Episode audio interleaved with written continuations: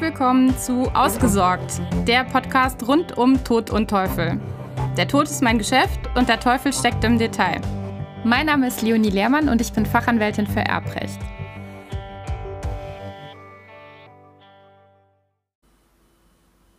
In meinem Intro hörst du, dass ich Fachanwältin für Erbrecht bin.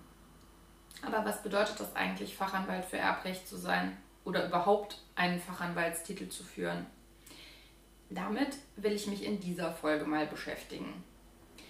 Dazu möchte ich allerdings zunächst mit einem recht weit verbreiteten Vorurteil oder richtiger eigentlich eher einer Fehlvorstellung aufräumen, nämlich derjenigen, dass viele Menschen offenbar denken, dass man sich während des Studiums schon auf ein Rechtsgebiet spezialisieren muss. Das ist aber nur teilweise richtig, denn grundsätzlich muss man als Jurastudent erstmal alle drei großen Rechtsgebiete, nämlich das Zivilrecht, das Strafrecht und das öffentliche Recht studieren und auch in allen diesen Rechtsgebieten Prüfungen ablegen. Das ist Pflichtstoff. Darüber hinaus kann man dann einen oder mehrere Schwerpunkte belegen. Früher hieß es Wahlfach, mittlerweile wurde das umbenannt in Schwerpunkt, ist aber vom Grundprinzip her dasselbe. Jetzt ist es so, dass diese Schwerpunktbereiche, die wählbar sind, wiederum von Uni zu Uni verschieden sind und es gibt mittlerweile ein recht breites Spektrum an solchen Schwerpunkten. Auch die Schwerpunkte wiederum sind aus allen Rechtsgebieten verfügbar. Also es gibt Schwerpunkte sowohl aus dem Zivilrecht als auch aus dem Strafrecht als auch aus dem öffentlichen Recht. Konkret wären das zum Beispiel, um nur mal ein paar zu nennen, das Arbeitsrecht, Kriminologie oder Sozialrecht oder eben auch das Familien- und Erbrecht.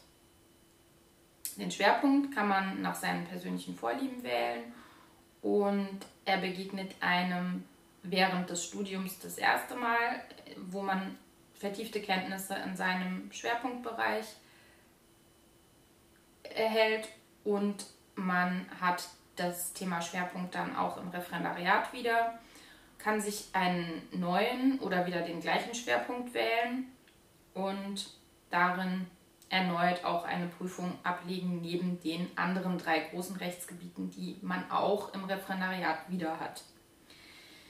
Wenn man dann am Ende das zweite juristische Staatsexamen in der Tasche hat und Rechtsanwalt werden möchte, muss man sich natürlich erstmal als Rechtsanwalt noch zulassen bei der jeweiligen Rechtsanwaltskammer.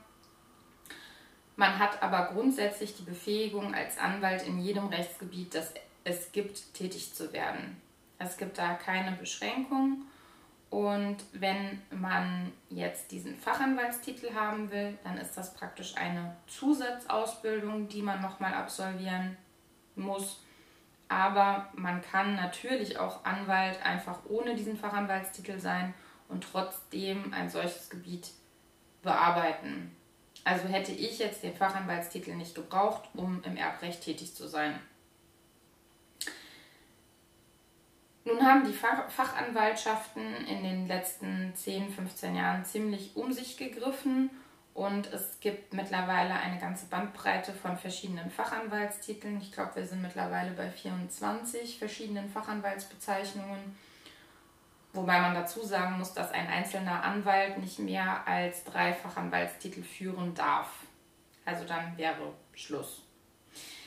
Ähm, schauen wir uns nochmal an, was man dazu braucht, um einen solchen Fachanwaltstitel zu erwerben. Den Titel Fachanwalt für Erbrecht im Speziellen gibt es erst seit dem Jahr 2005 und Generell werden Fachanwaltstitel von der zuständigen Rechtsanwaltskammer auf Antrag verliehen. Jetzt kann man die aber nicht einfach beantragen, sondern man muss natürlich schon nachweisen, auch gegen der, gegenüber der Rechtsanwaltskammer, dass man über besondere fachliche Kenntnisse in dem jeweiligen Bereich verfügt und das geht in aller Regel, nee, nicht in aller Regel ist es immer so, es geht einher damit, dass man eine vorgegebene Mindestanzahl von tatsächlich bearbeiteten Fällen in dem jeweiligen Gebiet nachweisen kann. Die fachlichen Kenntnisse werden dann darüber hinaus, also nicht nur die Fallbearbeitung ist von Relevanz, sondern auch noch das erfolgreiche Bestehen eines Fachanwaltslehrganges, der mindestens 120 Zeitstunden betragen muss und in der Regel mindestens drei schriftliche Aufsichtsarbeiten a fünf Stunden umfasst. Also das ist dann praktisch nochmal so eine Art kleines Examen. Man wird nochmal dazu gezwungen, Klausuren zu schreiben. Beim Fachanwaltslehrgang Erbrecht im Speziellen geht es um die folgenden Themen. Da haben wir einmal erbrechtliche Bezüge zum Schuld-, Familiengesellschafts-, Stiftungs- und Sozialrecht. Also man schaut praktisch mal ein bisschen übergeordnet, was einem im Erbrecht an Schnittstellen auch noch mit anderen Rechtsgebieten begegnen kann. Mm, das internationale Erbrecht wird gelehrt und abgefragt, die vorweggenommene Erbfolge sowie Vertrags- und Testamentsgestaltung. Wir haben die Themen Testamentsvollstreckung, Nachlassverwaltung, Nachlassinsolvenz und Nachlasspflegschaft, steuerrechtliche Bezüge zum Erbrecht und dann die entsprechenden Besonderheiten der Verfahrens- und Prozessführung auf dem Gebiet des Erbrechts. Besonders betonen möchte ich nochmal die steuerrechtlichen Bezüge, denn ganz häufig stelle ich fest, dass Mandanten mir sagen, sie müssten jetzt irgendwie nochmal Rücksprache mit ihrem Steuerberater halten. Das ist, wenn einkommensteuerrechtliche Themen betroffen sind, auch sehr sinnvoll. Allerdings ganz häufig ist es so, dass es sich bei meiner tagtäglichen Beratung um originär erbschaftssteuerrechtliche ähm, Angelegenheiten handelt oder Fragestellungen handelt.